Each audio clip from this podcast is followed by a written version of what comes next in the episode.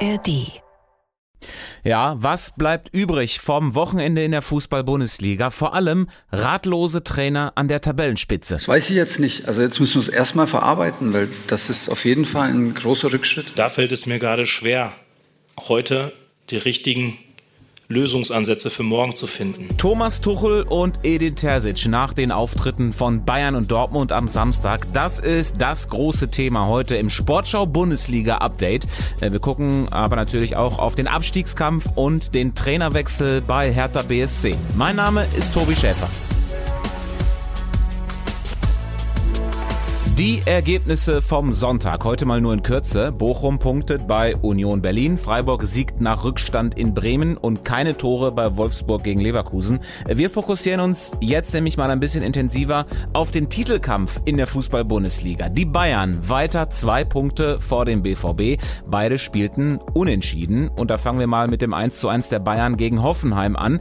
Äh, hat Bayern-Trainer Thomas Tuchel fast schon sprachlos gemacht? Ähm ich fand es bereits in der ersten Halbzeit und äh, eigentlich durchgehend durchs Spiel äh, zu wenig äh, Spieltempo bei uns, zu wenig äh, Tempowechsel, zu wenig Spieltempo. Ähm ja, die Leistung der Bayern äh, ging nicht spurlos an ihm vorbei, ganz offensichtlich. Es waren aber auch Dinge dabei, die für ihn nicht zu erklären waren. Dann hatten wir Phasen, ich glaube in der ersten Halbzeit hatten wir mal eine Phase, wo wir in 60 Sekunden sechs oder sieben Fehlpässe gespielt haben. Das ist dann unterm Strich zu fehlerhaft und sich keine Sicherheit reinbekommen. In der zweiten Halbzeit weiß ich noch gar nicht genau wieso. Thomas Tuchel also richtig enttäuscht. Unser Reporter am Samstag im Stadion äh, bei dem Spiel war Edgar Enres und der hat die Leistung der Bayern auch nochmal zusammengefasst. Ja, eine komplette Verunsicherung. Da fehlt es komplett von hinten bis vorne aktuell. Im Sturm geht wenig bis gar nichts. Die wenigen Chancen werden leichtsinnig vergeben. In der Abwehr gibt es ab und zu mal einen krassen Aussetzer. Heute das 1-1 von Kramaric. Okay, die Torwart-Diskussion wird weitergehen. Ja, es wird weiter wild darüber geredet, ob Jan Sommer zu klein ist, äh, eine Diskussion, die zu nichts führen wird und äh, die eigentlich komplett sinnlos ist, denn man kann ihn ja nicht für seine Größe kritisieren und vermutlich wird er bis zum nächsten Spiel am Mittwoch in der Champions League auch keinen Wachstumsschub mehr bekommen. Äh, die Bayern hoffen also spätestens zur neuen Saison wieder auf einen fitten und starken Manuel Neuer. Der trainiert ja übrigens auch schon wieder mit Ball. Edgar Endres sagt, ähm, da sind aber auch noch andere Baustellen im Kader der Bayern offen. Du brauchst ohne Frage einen Mittelstürmer, der fehlt hinten und vorne und du brauchst auch, ich sage es jetzt mal ganz deutlich, auch einen, der das Spiel gestalten kann. Mit sauberen Pässen, der torgefährlich ist. Da denke ich an einen Kevin De Bruyne. Nur mal so als Beispiel genannt, natürlich von Edgar Endres. Mal gucken, wie die Bemühungen äh, des FCB im Sommer dahingehend aussehen. Mittwoch in der Champions League äh, müssen die Bayern mit dem aktuellen Kader klarkommen. Und deswegen gab es da nach Hoffenheim nochmal diese Frage an Thomas Tuchel. Was macht Ihnen jetzt Mut für das Rückspiel oder was macht Hoffnung und was muss man jetzt machen die nächsten Tage? Das weiß ich jetzt nicht. Also jetzt müssen wir es erstmal verarbeiten, weil das ist auf jeden Fall ein großer Rückschritt. Und wenn die Bayern einen Rückschritt machen, dann äh, kann der BVB von sich behaupten, äh, da können wir locker mithalten. Dortmund hatte die große Chance, punktemäßig mit den Bayern gleichzuziehen. Äh, man führte in Stuttgart in Überzahl mit 2 zu 0, verdaddelte das Ganze, es stand 2 zu 2 und dann kam die Nachspielzeit. Das Tor! Das ist Rainer! Rainer wird gefeiert und jetzt rasten sie alle aus! Gio Rainer mit dem vielleicht möglichen Matchwinner. 3-2 die Führung. Dortmund rührt ordentlich plötzlich wieder mit im Meisterschaftskampf. Tor! Tor! 3 zu 3! 3 zu 3! Der Kessel kocht, der Kessel bebt. Der BVB fassungslos. 90 plus 7. Da fiel der Ausgleich. 3 zu 3 am Ende eines Spiels, das der BVB ja gewinnen muss. Unser Reporter Stefan Kausen äh, hatte das Spiel gesehen und hat versucht, die BVB-Performance auf den Punkt zu bringen. Ich antworte mit zwei, drei Begriffen. Arroganz, Phlegma, Überheblichkeit, Alibi, Larifari. Ich bin schon bei fünf Begriffen. Ich bin so etwas von sauer auf diese Nichtleistung von Borussia Dortmund.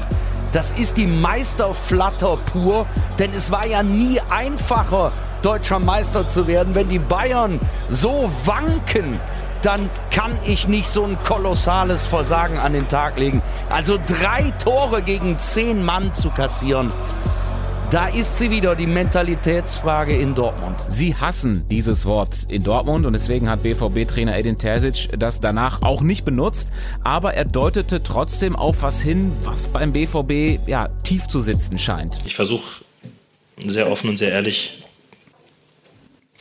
zu sein. Ähm, Es gibt halt Gründe, wieso wir es nicht geschafft haben, in den letzten zehn Jahren ganz oben zu stehen. Es gibt Gründe, wieso ich in den letzten Wochen ähm, häufiger dafür kritisiert wurde, dass wir sehr demütig mit dieser Situation umgehen. Ähm, es fällt mir schwer, ihr wisst das, das ist hier eigentlich der Raum, wo ich meine, meine Mannschaft und meine Jungs und uns als Gruppe beschützen will, die Energie beschützen möchte.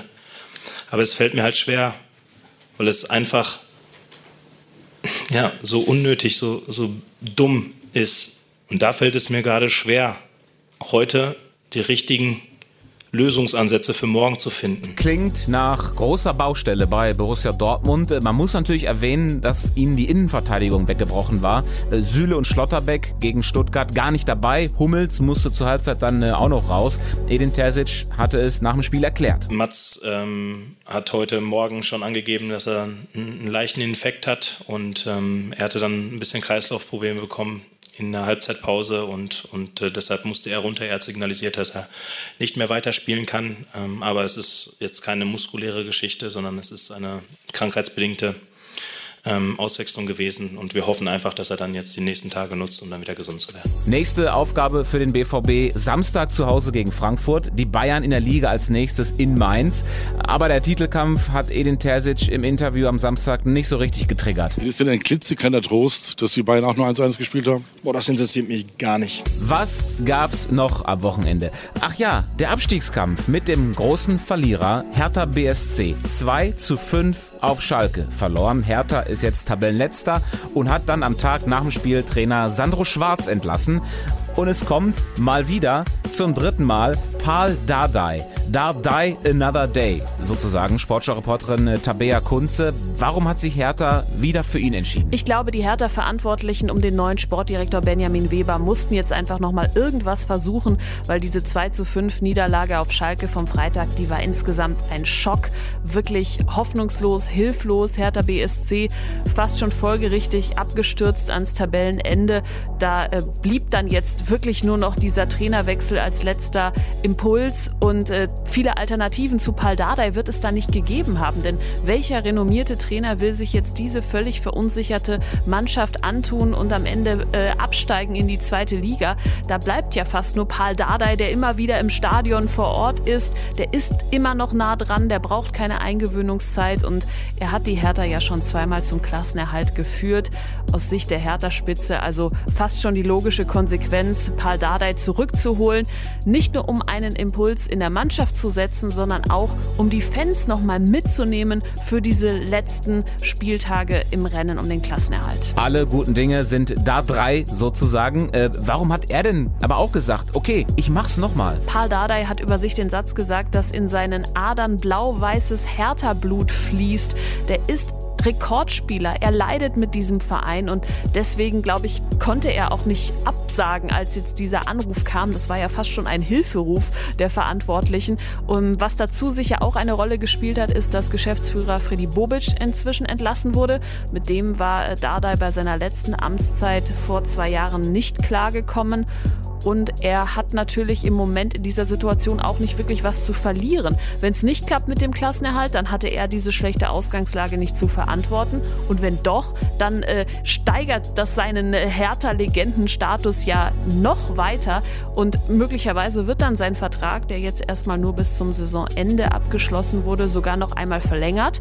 Das würde ja zumindest zu dem Hertha-Weg passen, den die Verantwortlichen um den Präsidenten Kai Bernstein so gerne beschwören aktuell. Tabea Kunze über den Trainerwechsel bei Hertha BSC und äh, damit sind wir dann auch schon durch für heute. Denkt dran, Mittwoch Champions League, das Spiel der Bayern gegen Manchester City live in unserer Sportschau-App und diesen Podcast, den gibt's dann am Donnerstag wieder. Äh, es sei denn, ihr sagt, boah, das interessiert mich gar nicht.